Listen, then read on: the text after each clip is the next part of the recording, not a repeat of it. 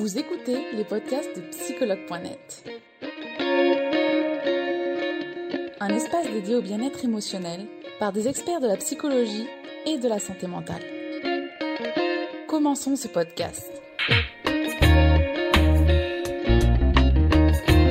Bonjour Violette, merci d'avoir accepté de faire ce live avec nous sur le thème couple. Quand faut-il se quitter? Et je pense que on va être nombreux aujourd'hui euh, à en savoir plus euh, sur ce thème. Euh, bien évidemment, avant de commencer ce live, je vais te demander de te présenter, Violette, s'il te plaît. Alors bonjour, je m'appelle Violette Thomeré et je suis thérapeute en relation d'aide par l'approche non directive créatrice, la NDC. Et donc je suis aussi spécialisée dans la thérapie de couple. Donc j'accompagne essentiellement des couples. C'est ce que je trouve le, le plus fascinant. En présentiel en, en ligne, les deux? Les deux, les deux.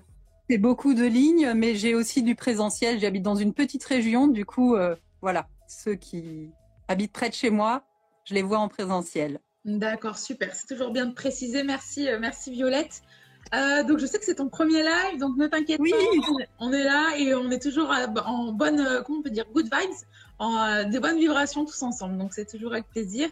Euh, donc on va parler de ce thème finalement, le couple. Quand faut-il se quitter? Justement, Violette, finalement, quels sont les indices qui montrent qu'il est temps de se quitter dans un couple? Alors j'aurais envie de dire que c'est une histoire de balance. Il y a la balance de la satisfaction. Donc L'idée pour laquelle on se met en couple avec quelqu'un, c'est parce qu'on a des projets, on a des projections, on a des désirs, des envies qu'on va nourrir à travers cette relation. Et il y a forcément des défis à relever, des défis relationnels, des défis parce que ben notre idéal s'estompe au fur et à mesure qu'on rencontre la personne telle qu'elle est réellement. Et j'aurais envie de dire que le moment où il faut commencer à réfléchir si on est bien de rester ensemble, c'est quand la balance de des défis de la souffrance, du mal-être, hum, de tous ces vécus souffrants dans le couple est beaucoup plus importante que la satisfaction de nos besoins. D'accord. Le deuxième chose, j'ai envie de dire, c'est d'abord de travailler la relation autant qu'on peut, mais quand on n'arrive plus à remonter ce, ce bien-être et que c'est toujours les difficultés, la souffrance qui revient, c'est intéressant de se poser la question de doit-on rester ensemble? D'accord. C'est vrai qu'on dit souvent qu'un couple, c'est un long fleuve euh, tranquille finalement, euh, où, euh, où ben, si on s'aime, il n'y a pas de problème, mais c'est pas forcément vrai. Si on s'aime, il y a forcément des problèmes, non, à un moment donné? Ah ben, si on s'aime, en vrai, forcément, ce qu'on aime chez l'autre, c'est ce qu'on voit de l'autre. C'est ce qu'on perçoit de l'autre, c'est ce qu'on imagine de l'autre. C'est les espoirs qu'on a placés en lui. Ça fait partie de ce qu'on aime chez l'autre. Et au fur et à mesure, l'autre se dévoile ne pas tout à fait être à la hauteur des attentes qu'on a placées en lui. Et du coup, à ce moment-là, j'ai envie de dire, et c'est ça qui est intéressant, c'est de s'aimer soi-même avant tout. Et du coup, de réfléchir à qu'est-ce qui me nourrit et comment je peux m'en nourrir. Et de travailler ça dans la relation. Continuer à travailler ça dans la relation. Parce que l'autre, il va forcément nous décevoir. Donc, c'est pas un long fleuve tranquille parce qu'on se heurte à notre imaginaire, nos envies et la réalité de l'autre. Oui, oui. Nos propres croyances finalement qu'on met dans cette relation, dans l'autre. Exactement, exactement. On a Virginie qui nous dit d'ailleurs en commentaire, oh non, entretenir une relation sur la durée, c'est du boulot. En effet. c'est sûr. Euh, Violette, du coup, comment savoir que le couple il est fini, qu'il n'y a plus d'espoir? Est-ce que finalement on peut avoir ce point-là? Je pense que oui, vraiment. Alors, le couple, il est fini quand il y en a un des deux qui veut plus s'engager. Quand il y en a un, qui, un des deux qui dit moi j'ai atteint ma limite. Donc le couple est fini quand l'un des deux partenaires du couple a atteint sa limite en termes de capacité à continuer, capacité à aimer, capacité à s'investir. Donc oui, à ce moment-là, le couple est fini. D'accord. Il y en a un qui peut rester seul sur la barque et, et continuer à ramer tout seul, mais le couple est fini à partir du moment où il y en a un qui ne veut plus et qui a atteint sa limite. Ouais, c'est impossible de sauver son couple finalement si l'autre n'y met pas du sien. Si l'autre ne veut pas, c'est bon. C'est ça. On a une personne qui rebondit en même temps et qui nous dit Est-ce que vous confirmez, Violette, euh, quand il n'y a pas de doute? Ah, j'ai pas entendu tout on à fait. On a une personne qui nous dit Est-ce que vous confirmez quand il y a un doute, il n'y a pas de doute? Non, je ne confirme pas. Parce que je pense que euh, les couples peuvent traverser des épreuves. Et vraiment, une épreuve peut se traverser. Ça dépend encore une fois de l'engagement de chacun, de la volonté de chacun à pardonner, à dépasser, à travailler sur soi, à choisir d'aller se nourrir ailleurs. Voilà. D'accord. Merci, euh, merci Violette. Euh, alors, est-ce qu'il est bon aussi de rester en couple quand on n'a plus de sentiments pour l'autre? Et est-ce que c'est possible de raviver ces sentiments? À la deuxième question, c'est oui. Pour moi, il est possible de raviver ses sentiments. Encore une fois, ça dépend de ce qu'on attend. Pour moi, le sentiment de la passion, il est vraiment là pour, euh, pour créer un ciment solide dans le couple. Cette période de lune de miel, c'est pour que quand il y aura des coups durs, on se rappelle qu'on a quand même des belles choses à partager ensemble. Donc, si ce terreau-là, on l'a nourri et qu'on est capable de se souvenir des ingrédients qu'on y a mis, qu'est-ce que j'ai mis comme ingrédient pour que ça soit si bon entre nous au début? Où ça s'est perdu et comment je peux le recréer? Euh, Donc, la réponse à la deuxième question, c'est oui. Et du coup, j'ai oublié la première question. Euh, C'était est-ce qu'il est, bon de rester en couple quand on n'a plus de sentiments pour l'autre? J'espère que j'espère que j'embarque pas les gens dans encore plus de flou, mais c'est à chacun de le décider. Je pense qu'il y a des couples qui peuvent fonctionner avec moins de sentiments ou des sentiments différents. Des fois, le couple, c'est aussi euh, c'est aussi comme être un peu dans un bateau et mener un bateau ensemble. Et quels sont les ingrédients qu'on met dans, comme carburant dans ce bateau? Des fois, ça peut être la sécurité, ça peut être euh, la joie d'avoir de l'affection l'un pour l'autre, la joie de d'élever des enfants ensemble, et puis de voir que ces sentiments sont plus tout à fait les mêmes. Et je reviens toujours à ça, c'est quoi nos besoins, c'est quoi nos envies, c'est comment qu'on se nourrit? Si on arrive à être en couple et qu'il y a plus l'amour, mais qu'il y a encore de l'affection et qu'il y a encore du désir de partager des choses avec l'autre, pourquoi pas? Ça appartient à chacun. D'accord, donc finalement, se recentrer sur ses propres besoins, sur soi, qu'est-ce qu'on veut? C'est ça. Et le partager avec l'autre, parce que du coup, dans la dimension du couple, il y a vraiment cette notion de partage. Et, se séparer, ah, moi j'ai des couples dans mon, dans mon bureau qui se séparent en super bons termes. Ils disent à un moment, ils disent, bah voilà, on a atteint nos limites, euh, on a envie de s'arrêter, euh, ça va plus, on, on, se rend compte que ben c'est plus possible, et ça se fait. Et il y en a d'autres qui, qui se séparent avec perte et fracas et qui, après, même en amitié ou en relation parentale ou tout ça, n'arrivent toujours pas à se rejoindre. Eh Parce que les systèmes relationnels qu'on a vécu dans notre couple, avec cette personne-là précisément, ce qui, ce qui a constitué sa personnalité, notre personnalité, et ce qui fait l'alchimie des deux, ouais. ça s'arrête jamais, en fait ça s'arrête jamais. Alors, si on a été des gros déclencheurs l'un pour l'autre, des grosses sources de souffrance, ça peut être difficile de rebâtir d'autres relations derrière. D'accord, parce que j'imagine il y a de la rancune, euh, et de la frustration ou de la colère. Ou... Je crois que même quand la colère, la rancune, elle est dépassée, quand on a été trop souvent touché dans des zones vulnérables par une personne, il y a des espèces de mécanismes de protection ou de défense qui se mettent en place pour, pour éviter ça. Et la réactivité dans, dans, des couples qui ont été très réactifs peut perdurer après. Intéressant. C'est ça que je veux dire. C'est clair? Oui, oui, oui, pour moi c'est très clair. Je pense que euh, oui, le live est enregistré, on nous demande et il y a beaucoup, beaucoup de questions, Violette, donc il y aura une grosse seconde partie, je pense. Super, euh... je suis avec plaisir. Euh, il y a une dernière question, Violette, c'est est-ce qu'une thérapie de couple, elle peut aider à y voir plus clair? Qu'est-ce qu'on peut attendre finalement d'une thérapie de couple? Bah, je presse pour ma paroisse, mais j'ai envie de dire définitivement oui. Définitivement oui. Euh, et j'aurais vraiment envie. Alors, je sais qu'on est là sur le thème de quand faut-il se quitter, et j'aurais envie de rajouter la question quand faut-il consulter? Et en fait, je pense qu'on peut consulter n'importe quand en thérapie de couple, même au début de notre relation, parce que ça permet de, de mieux se connaître, de sortir de tout cet imaginaire qu'on a projeté sur l'autre, de, de, cette image du prince charmant, de la princesse euh, charmante. Enfin, ça change tout ça et ça permet de voir l'autre tel qu'il est. Et en ce qui concerne la thérapie de couple, moi je pense que, enfin, il y a 90% des couples pour qui la thérapie de couple se finit par une rupture parce qu'ils viennent trop tard.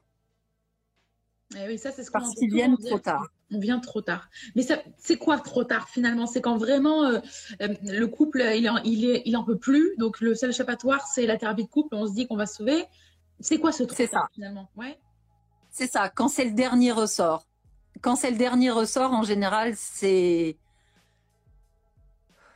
Là, c'est des moments difficiles. Là, c'est des moments difficiles. D'accord. Merci, euh, merci Violette déjà pour euh, tous ces renseignements que tu as pu donner et tous ces conseils. Euh, alors, on va regarder les questions qui ont été posées. Alors, est-ce qu'il y en a déjà en ligne? Oui. alors, il y a Aline qui nous dit si nos sentiments sont réciproques, mais que la relation est destructrice, que faire? Hmm. Je vois que de l'entendre, ça me fait de la peine. Vraiment, je, trouve ça triste quand, des gens s'aiment et qu'on n'arrive pas à trouver le chemin pour bâtir une relation euh, solide ou épanouie. Alors, euh, on est constitué euh, de personnalités. Alors, il y a plein d'auteurs qui nomment des personnalités de, de couple. Donc, on peut avoir, je vais juste donner deux, trois noms. Il y a Véronique Cohn qui en parle beaucoup des profils amoureux. Il y a Colette Portelance qui parle des systèmes relationnels dans lesquels nous sommes emprisonnés. Donc, tout ça, c'est des références vers lesquelles on peut aller regarder. Mais il y a des dynamiques de couple où même s'il y a beaucoup de sentiments, c'est difficile de connecter ensemble. Oui. Si par exemple, on a une blessure d'abandon et que on se met avec quelqu'un qui a la même blessure d'abandon que nous, mais qu'on est diamétralement opposés, qu'il y en a un qui a besoin d'attention, besoin d'être avec l'autre, besoin de, et l'autre qui a tout le temps besoin de liberté, besoin de s'évader, besoin d'eux, on a beau s'aimer, nos dynamiques de couple vont nous demander de ou travailler fort ou vont nous faire souffrir. Parce que c'est, comment dire, c'est des zones vulnérables fondamentales qui sont là depuis toujours. Et, et on va chercher la personne avec qui on se met en général pour prendre soin de ces zones, parce qu'on a l'impression qu'avec celle-là, cette zone va arrêter d'avoir mal. D'accord. Et en vrai, souvent, on choisit des gens qui clignotent rouge. Euh, voilà. C'est intéressant. Et euh, oui, il y a des dynamiques où on peut aimer très fort quelqu'un, mais où ça peut pas coller parce qu'on va forcément se faire mal. D'accord. Alors, ce, que tu nous disais, Violette, finalement, c'est que euh, on va choisir, on aura tendance à choisir comme partenaire euh, quelqu'un qui nous fait, alors c'est ce que j'ai du mal à comprendre, qui nous fait ressentir nos blessures ou qui vient combler nos blessures? On a l'impression que cette personne va venir combler nos blessures. Ça, c'est ce qu'on projette sur elle. Et en vrai, forcément, elle va venir les réveiller parce que on place une attente en elle. D'accord, c'est très clair, c'est très clair. Merci, euh, merci Violette. Alors, on va regarder une autre question. Euh, alors, Léa qui nous dit comment donner confiance en son partenaire quand on n'a pas confiance en soi? Hmm. ah, C'est une question intéressante. Ça, c'est ça, c'est une tendance psychologique aussi qu'on peut avoir de, de vouloir aimer l'autre. Donc, on a envie de donner confiance à l'autre, on a envie que l'autre ait confiance en lui, parce que c'est difficile de se le donner à soi-même. Et des fois, l'attention qu'on peut avoir, c'est difficile de la tourner vers nous et on la tourne vers l'autre. Avec l'envie inconsciente ou consciente que comme je m'occupe de toi, eh ben, tu vas t'occuper de moi. Et du coup, on a envie que l'autre ait confiance, mais on se trompe de cible en fait. C'est vraiment développer la confiance en soi. Après, j'ai vraiment envie de dire que dans les dynamiques de couple, on est en interaction, on a besoin de l'autre pour avoir confiance, on se met en couple pour se reposer sur quelqu'un.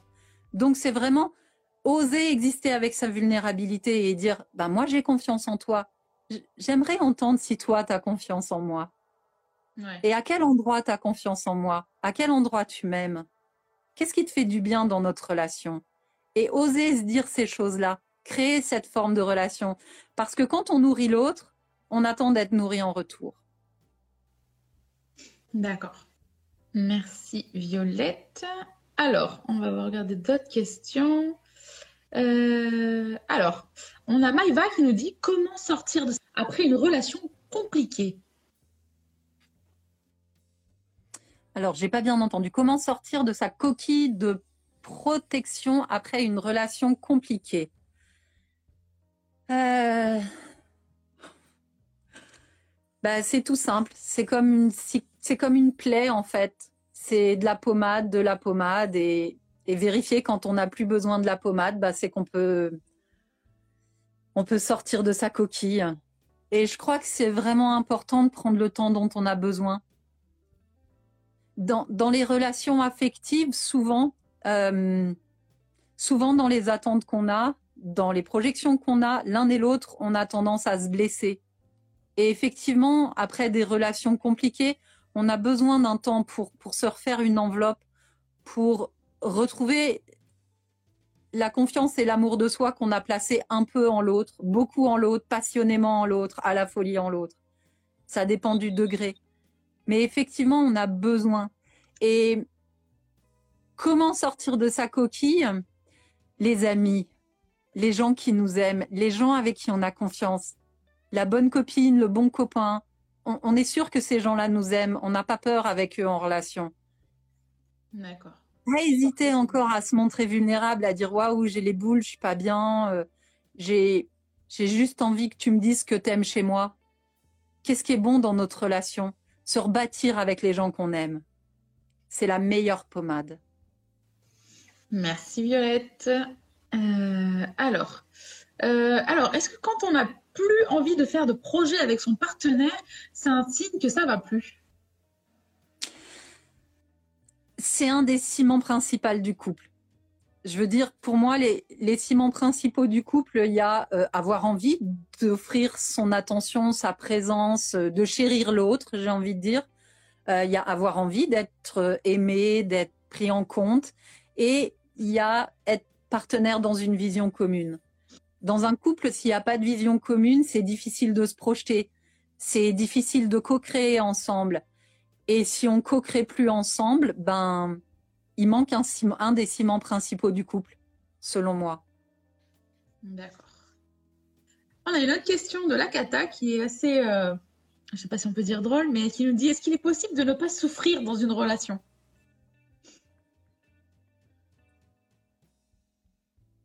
Ben, je serais curieuse de savoir s'il y en a qui y arrivent. Honnêtement, je n'ai pas la réponse à la question. Toute relation qu'on a avec quelqu'un, à un moment donné, on est, on, est amené à souffrir. C'est une, possibilité, non, j'imagine quand même. Même avec nos propres amis, notre famille, notre mère, notre père. Moi, c'est ma croyance. À un moment donné, moi, c'est ma croyance. qu'on a envie qu'il soit, en fait, parce qu'il est unique. Exactement. C'est tout à fait ça. C'est que, ben, forcément, pour pas souffrir, il faudrait avoir aucune attente. N'avoir aucune attente, ne placer aucun espoir, n'avoir aucun rêve. Euh, voilà. Je veux dire, donc pour moi, non, c'est pas possible. D'accord. Alors, on va voir une autre question. Euh, alors, on a qui nous dit faut-il se quitter s'il n'y a pas d'échange, de discussion dans le couple?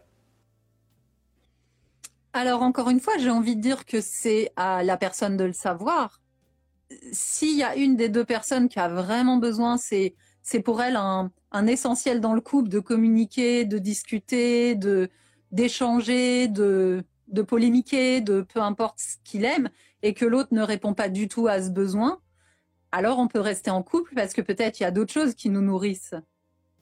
Et puis ça, je vais aller le nourrir plus avec mes amis, avec mon club de, de théâtre, j'en sais rien moi. Mais si c'est un des fondamentaux dont on a besoin dans le couple, bah, ça peut être une raison d'arrêter. D'accord. Et avant ça, demander à la personne, moi j'ai besoin de discuter, puis j'ai envie de discuter avec toi. C'est avec toi que j'ai envie d'avoir ces conversations. Est-ce que tu peux m'offrir ça une fois par semaine? Hmm. Important. Merci, euh, merci Violette pour ces conseils que tu nous donnes. Alors, on a Kak qui nous dit comment pardonner un comportement répétitif et inchangé quand celui-ci nous fait souffrir. Alors, comment pardonner? Eh bien, pour pardonner, c'est accepter que c'est la limite de l'autre. Moi, ça, c'est des choses qui me font souffrir. Je peux donner un exemple concret. Si euh, euh, si j'ai un partenaire qui me ment, c'est que lui, il est en train de vivre quelque chose aussi de son côté de souffrant et que sa défensive, c'est de mentir. Le chemin qu'il a choisi pour se protéger, pour pas se faire du mal, c'est de mentir. Moi, je supporte pas le mensonge. Et si cette personne-là, c'est sa manière d'être, en vrai, je vais toujours souffrir parce que je vais attendre que l'autre change et qu'il arrête d'avoir ce comportement qui, moi, me fait souffrir. Et ça peut pas coller. Ça peut pas coller. La réalité, c'est que si l'autre nous fait souffrir, c'est qu'il a une limite. Si je lui ai déjà demandé, je veux plus que tu me mentes, ça, ça me fait du mal, j'aime pas ça, et que l'autre continue, c'est qu'il peut pas faire autrement. Alors pardonner, c'est accepter que l'autre, il est comme ça, et de se poser la question, est-ce que je peux vivre avec une personne qui est comme ça et qui ne changera pas ou est-ce que je peux pas? D'accord. Dans les deux cas, il y aura des conséquences. Ou je vais souffrir en restant, ou je vais souffrir en, en partant. Intéressant. Merci, merci Violette. Il y a encore beaucoup de questions, mais on va encore faire une ou deux, je pense. On a le temps pour une ou deux questions. On a Charlotte qui, nous dit peut-on être profondément indépendante et en couple? Et Ça, c'est une question qui est pas mal revenue de ce que j'ai vu. Alors, moi, je dirais oui, complètement. Et je pense que c'est vraiment un super moyen d'être en couple, à condition que la personne avec qui vous êtes en couple soit indépendante aussi. Et oui, forcément, si on a une personne dépendante affective, ça va être compliqué d'avoir cette euh, indépendance. Ça va être compliqué. Ça risque d'être souffrant. Mais par contre, oui, euh, savoir se nourrir, en fait, c'est ce qu'on dit beaucoup, quoi. C'est le couple, c'est le plus. Si moi je sais me nourrir et que le partenaire avec qui je suis ou la partenaire avec qui je suis sait se nourrir, bah en vrai, ce qu'on partage, c'est que du bonus. D'accord. Euh, on a une autre question de Mary qui est assez sympathique aussi. Alors, dans le cas où les deux ont le même caractère et de très grandes ressemblances des deux personnalités, est-ce que c'est une bonne chose pour réussir le couple? Oui. Oui. Oui, complètement. Je veux dire, il y a toute cette idée que oui, c'est bien d'être complémentaire, euh, il est pragmatique, je suis complètement esthète, euh, ah, lui, euh, il aime ci, moi j'aime ça moi j'aime partir en vacances loin, euh, lui il préfère rester à la maison. Euh, bah, si on aime les mêmes choses, en vrai, c'est plus facile. Et il y a des statistiques qui disent que les couples qui se ressemblent tiennent plus longtemps ensemble que ceux qui, qui se complémentent. D'accord. Alors on va faire une dernière question, Violette. Elle était revenue différentes fois. Euh, C'était une question sur l'engagement. Euh, est-ce que euh, finalement on peut voir sa vie de couple avec quelqu'un qui ne prend pas d'engagement sur le long terme? C'est pareil, c'est un des autres fondamentaux du couple. S'offrir de la liberté, mais il faut s'engager en couple. Si on s'engage pas en couple, c'est qu'on n'est pas en couple. C'est c'est un. Et après, j'ai envie de dire, on s'engage comme on veut. On s'engage avec le degré de liberté qu'on choisit. Mais c'est pas, c'est pas antinomique. On peut s'engager et choisir de rester libre. Le problème de quelqu'un qui s'engage pas, c'est que finalement, ben, il n'est pas dans la relation. Et c'est la relation qui est importante. Est-ce qu'il s'engage? Est-ce qu'il signe pour le mariage euh, sur 40 ans euh, Pas forcément. Mais il faut qu'il y ait un engagement, ne serait-ce que euh, l'engagement de passer du temps avec toi au maximum, l'engagement de dire OK, j'ai pas envie de m'engager jusqu'à venir habiter avec toi. Par contre, je reste engagée pour qu'on se voit tous les week-ends. D'accord. Et après, c'est à chacun ensemble, encore une fois, c'est vraiment la communication, le ciment du couple. Encore, comment je veux m'engager? Est-ce que tu t'engages jusque-là? Oui, non. Et on marche ensemble, pas à pas. Mais si quelqu'un s'engage pas, je veux dire, cet engagement de l'attention et de l'intention d'être avec l'autre, pour moi, ça peut pas coller. D'accord. Merci Violette. On va faire une dernière question parce que je vois qu'une personne veut vraiment la réponse et que j'ai trouvé sa question. Des fois, c'est pas évident de remonter le fil. Euh, alors, la personne nous dit quand un des deux est dépendant affectif, est-ce que c'est une histoire perdue d'avance ou pas? Euh, c'est compliqué comme question parce qu'un dépendant affectif peut toujours travailler sur lui. Et l'important avec un dépendant affectif, c'est de lui rendre sa responsabilité. C'est de lui montrer la réalité. Et la réalité, c'est que, ok, t'as peur que je t'abandonne, tu crois que, la réalité, c'est que je suis là et que je t'écoute. D'accord. Merci euh, du coup Violette pour toutes tes réponses, tes conseils que tu as pu nous donner aujourd'hui. Euh, il y a encore beaucoup beaucoup de questions, mais donc n'hésitez pas à les poser directement euh, vos questions à Violette, elle vous répondra et vous pouvez les poser aussi directement sur le live IGTV que je vais poster. Vous pourrez poser vos questions si jamais il y en a encore. Donc n'hésitez pas. merci Violette pour ce live. merci d'avoir accepté de répondre à toutes nos questions. Euh, c'est avec grand plaisir. Je ne sais pas si tu as un message à faire passer sur le couple, sur ton cabinet, n'hésite pas. Ok. Alors déjà, je voulais te remercier Charlotte pour ton invitation et puis je voulais remercier tous les abonnés qui sont venus, qui ont posé des questions. Euh, vraiment, c'est un plaisir de contribuer. Je vois que j'étais un peu stressée, mais en fait, euh, ça m'a beaucoup, beaucoup enthousiasmée de. Je n'ai même pas perçu ton stress, c'est dire. Et regarde, les personnes te remercient, ils disent que c'était très enrichissant. Donc, tu vois, voilà. Ça... Bon, en tout cas, ça, ça me fait beaucoup de contribuer. Donc, je suis très contente d'avoir été invitée à cet événement. Et, euh, ben oui, moi, j'ai envie de dire, il euh, n'y a pas de moment pour venir consulter en thérapie de couple. Faire le point, euh, se redire des choses. tous mes clients me disent, ils viennent et ils me disent, ah, on en a déjà discuté. Et en fait, ils arrivent et ils découvrent des choses. Ils se disent, ah non, mais tu m'avais jamais dit ça. Mais j'avais jamais entendu ça. Parce que la thérapie de couple telle que je la pratique, elle favorise la communication et la relation. C'est, c'est vraiment comment connecter l'un à l'autre. Et moi, je soutiens les couples à connecter ensemble, à s'entendre, à s'écouter, à se réaliser, à se voir tels qu'ils sont. Et c'est un plaisir. Merci Violette, ça se sent de toute manière que c'est vraiment euh, ton, métier passion finalement. merci euh, pour ce joli travail euh, que tu fais. Merci encore. Nous espérons que vous avez aimé le podcast d'aujourd'hui. Souvenez-vous que tous ces sujets sont disponibles sur notre site psychologue.net et que vous pouvez également voir la vidéo complète sur l'Instagram TV sur psychologue.net. Rendez-vous dans notre prochain podcast.